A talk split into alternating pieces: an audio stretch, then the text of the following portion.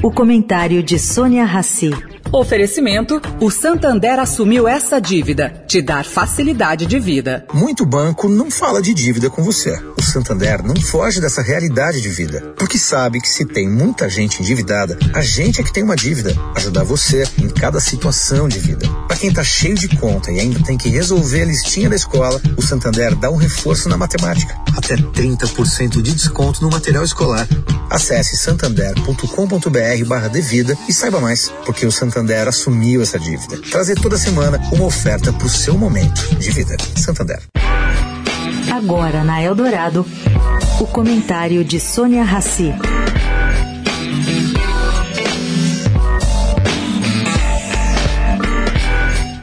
Bom, gente, o presidente Lula desembarca essa semana em Washington.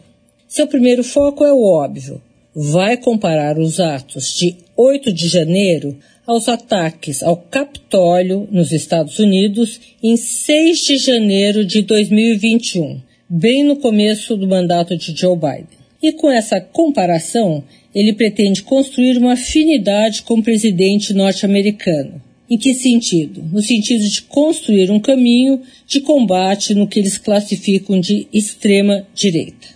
Lula, caro ouvinte, não tem intimidade com Joe Biden. O então vice-presidente de Barack Obama construiu sim, na época em que Dilma foi presidente, uma afinidade com a própria Dilma.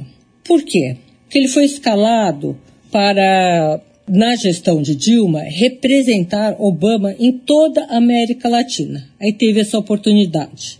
Na visão do governo de Lula, ambos países sofreram testes de estresse em que prevaleceram as instituições democráticas. Bom, que mais? Lula deve ficar hospedado na Blair House, que é a residência oficial do governo americano, e que é comumente usada para hospedar convidados. A agenda proposta pelo governo brasileiro prevê uma reunião restrita e outra ampliada na Casa Branca, ambas pela manhã no dia 10 de fevereiro. Da primeira devem participar o presidente, o chanceler Mauro Vieira e Celso Amorim. Na ampliada, mais dois ou três ministros de cada lado. O novo governo está apostando muito nessa nova agenda. Sônia Raci, para a Rádio Eldorado.